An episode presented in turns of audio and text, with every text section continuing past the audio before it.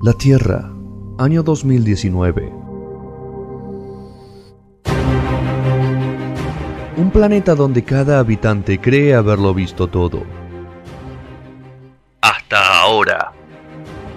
Como anticiparon los profetas y las antiguas escrituras, llega Él, nuestro elegido.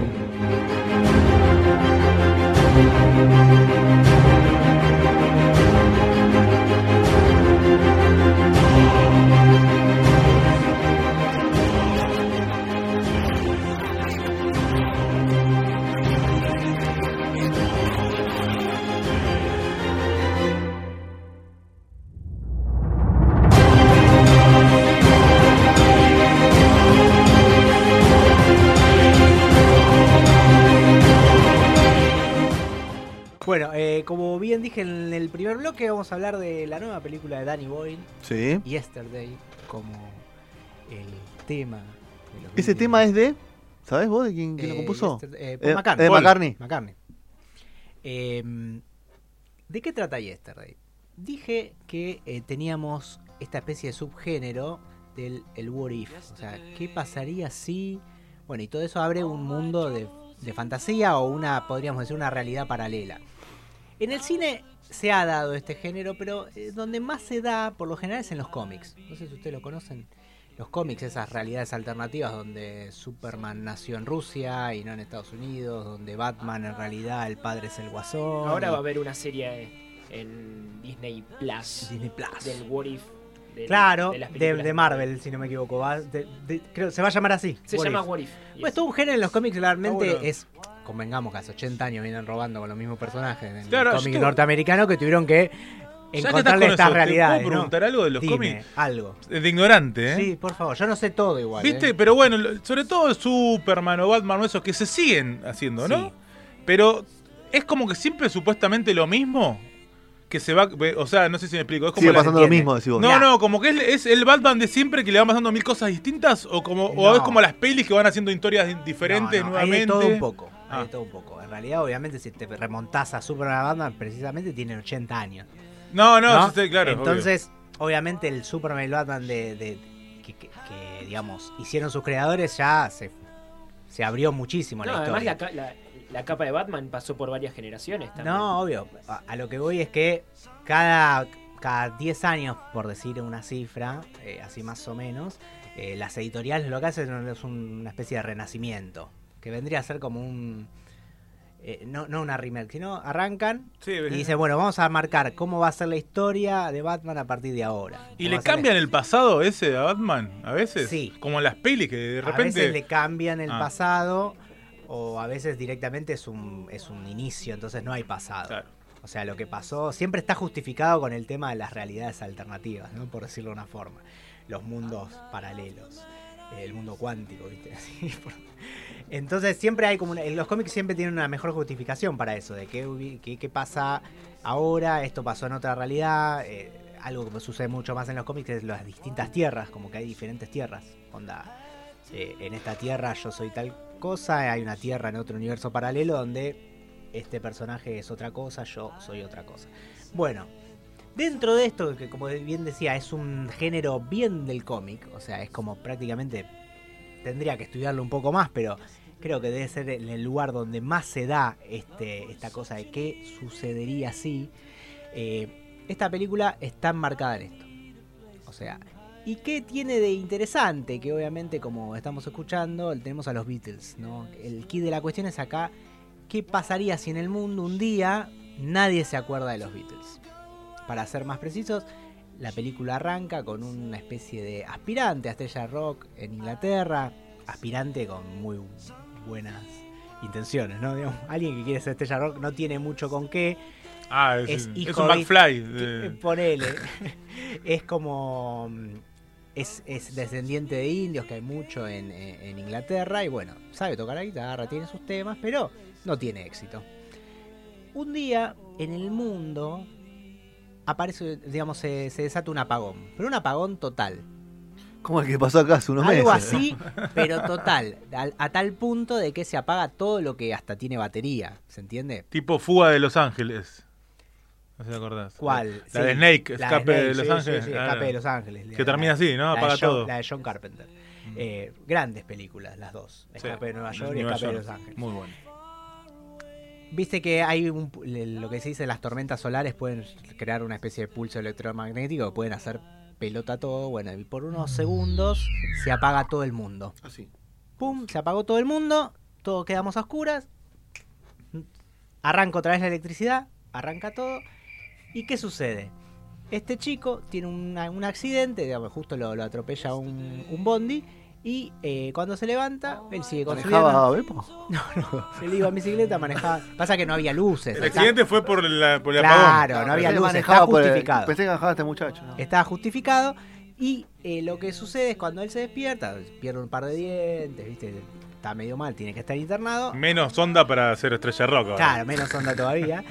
Eh, él obviamente en su vida diaria habla de música, ¿no? Entonces habla con su representante, que es una amiga así de toda la vida que tiene, y le dice, sí, sí, como los Beatles. Dice, ¿los qué? Los Beatles, ¿viste? Queda ahí en, el- en la nada misma. Le regalan una guitarra, porque se le había roto en el accidente, y se pone a tocar un tema. Un tema de los Beatles, obviamente. Y toca Yesterday, sí, toca Yesterday y la gente se emociona, ¿viste? Los que están los amigos dicen, ¿de dónde sacaste ese tema? Es una cosa de loco. Sí, sí. Es el mejor tema que escuché, pero en toda mi vida. Y bueno, el tipo se va dando cuenta de que en realidad nadie, a partir de ese momento del apagón, aparentemente nadie se acuerda de que existieron los Beatles. Se pone a buscar en su discografía, o sea, sus discos, sus cosas. No hay. No, desaparecieron sus discos de los Beatles. Entonces, a partir de ahí, él dice, bueno, yo me acuerdo de algunas canciones de los Beatles. Si empiezo a cantar las canciones de los Beatles, capaz que me vuelvo famoso, porque evidentemente tengo un material enorme que nadie conoce. Y bueno, ese es el key de la cuestión en esta, en esta película. Eh, la verdad que está, está buena, está bien llevada. eh, para los que conocen la historia de los Beatles, es como hay un montón de referencias. Está llena de referencias y está bueno porque obviamente en esta historia, en este camino que va llevando él a convertirse en una gran estrella de la música, eh, obviamente vas repasando los temas, uno de los mejores temas de la historia de los Beatles. Está muy bueno no hay, que, ¿no? ¿sabes quién tiene mucha buena... ¿Sí? Cameo, perdón, cameos no hay, ¿no? ¿De los Beatles? Sí. Eh, no, hay muchas referencias visuales, Sí. eh, de, por decirlo de una forma, copias de momentos, de fotos, que vos si, si sos muy fan de los Beatles te vas a dar cuenta que está aludiendo a esas cosas. Claro. Eh, ¿Sabes quién va de la mano también mucho en la historia de este chico? Ed Sheeran. Hoy, hoy por hoy, indiscutible, la superestrella. Una, sí, uno de los tipos que tuvo el tour más, ca- más- que más recaudó en el último año, creo. por eso, una superestrella de la música hoy por hoy. Y tiene esta cuota de realidad también el- la película porque ves cómo la carrera de él va avanzando de la mano de Sheeran. O sea, Sheeran co- lo escuchó, escuchó uno de sus temas y dice lo que vos escribiste Yesterday es una locura, lo que escribiste quiero producirte, ¿no? Y bueno, ahí arranca todo. Eh, es muy interesante la carrera de Danny Boy, este director que muy bien decíamos en el primer bloque, pasamos de Tripotting, por decir algo, 28 días después, eh, Slam on Millionaire, eh, 127 días, un tipo totalmente ecléctico, o sea, Claro, hace ¿no? Eso, cualquier sí, cosa. sí. Me gustan esos, ¿eh? Newsroom. Eh, No, no es no, no, no es de él. Eh, Ah, de Danny Boyle, digo, ¿el, el actor cuál es ese de esta...? claro, eh, Patel. Pateles. Patel. Es de Patel. sí. No es Patel, este es otro hindú. ¿Es otro hindú? Es otro ah, hindú, no es Patel. Aunque creo que se llama. Similar, ¿no? Creo que se llama. Es un poquito más gordito este. Sí, es un poquito más gordito, pero no es Patel. Eh, a mí lo que me, me- me causa. Yo no sé si es que la gente se vuelve grande, ¿no? Y entonces es como que, viste, se vuelven más. Grande eh, nos volvemos. El tiempo no perdona a nadie. Claro. Cada vez lo veo más, eh, más blandos, más ¿no? claro, ¿no? Sí, eso. La verdad que la película no es una película brillante. No es una película que, como otras, que te puede. Un tipo, viste, como Danny Boyle, que ya, como decía, está pasado de vuelta. Claro. Eh, ya he- ha hecho todo lo que podía hacer y Se hizo ha- playa, todo, hizo, ¿no? hizo La todo, playa- la playa es de él. hizo Claro, todo lo todo mejor de su carrera. o sea. Ya hizo todo lo mejor, es como que yo no sé si se está dando unos gustos o simplemente dice, Está bardeando. está, Hay plata, hay plata. Me dan ganas de hacer algo Si y hago. Queen, si Queen hizo. Mirá Va- la plata por que ahí, hizo Queen. por ahí. Que él estuvo metido en el proyecto de, de Bohemian Rhapsody. ¿Agarró un porcentajito? No dijo nada Rodri, no, no opinó Rodri la película de Freddie Mercury, la del Queen. Opina de- dos, te- Así, dos palabras. Dos palabras. A mí, por momentos, me parece un insulto a la inteligencia. Ok. Me Fueron gusta cuatro, Me pero- gusta el bardeo de. Que no lo escuché mucho. ¿no? El insulto de la inteligencia, Sí, te lo voy a robar, me parece Es muy bueno. es ¿eh? un tipo que a él le gusta mucho Queen y, y se sintió estafado. ¿Qué va a hacer? Me sentí un poco estafado y, y, se- y te das cuenta que la película está dirigida por dos o tres personas. ¿sabes? Que hay- hay- la, primera, mi- la primera mitad de la película es una cosa, la segunda mitad es otra. Nosotros que no entendemos nada de cine no nos damos cuenta de esas cosas. Yo es lo único que me parece así es Pearl Harbor, que siento que hay dos películas. No la vi. No, no Bueno, eso es mi. mi- Y- cierro paréntesis. Sí, sí. No, pero, perdón, te jodo, lo abrimos un vez. Nuevo. Dale. No, solamente porque eh, a los fans de Queen no les gustó. Yo siento que a muchos sí, igual, ¿o no? Sí, a mucha gente le gustó. que hay muchos fans de Queen, ¿no? Es Hay- tan popular, hay fans y fans. Hay fans y fans. eh, hay muy, está muy bien visto ser fan de Queen también. Hay, hay gente que Como que te da estatus social. Sí, sí. Hay gente que se conformó con solo verla y hay gente que, que la verdad esperaba algo más. A, a mí me pareció una película in- eh, que le falta un final, o sea, directamente. Me parece una película que está cortada y que no pudieron continuarla. Sí, sí, yo por creo falta que le falta un final. Creo que al principio pasa todo demasiado rápido. Creo que Rami Malek está bien, pero es como que le hicieron los dientes demasiado grandes para que no le prestes atención a los ojos saltones que tiene, porque Freddie Mercury no tenía esos ojos ni en pedo. Entonces había que compensar y eso a mí me hace mucho ruido. A mí en lo personal. Y es más petizo, aparte. Sí, que- que- sí. Después el resto me parece, el, el resto del cast me parece impecable. Para mí estoy viendo a, a ellos. Sí. El que me hace mucho ruido es, es Rami Malek, que, que está muy bien igual, pero la fisonomía es totalmente distinta.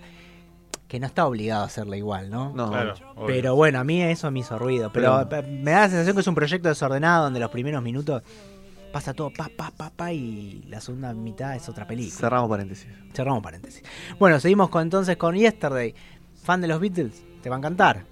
Está buena. eh, hay un montón de datos, eh, por decirlo de una forma, que, que si vos sos eh, fan de la banda, te, te van a gustar. Hay un montón de películas que, que traen a los Beatles. No sé si recuerdan a Cross the Universe hace unos años. Claro. Que esa era así un musical. Esa sí era un musical donde había una historia que se contaba y a partir de los temas de los Beatles era el hilo conductor de esta historia. Acá no.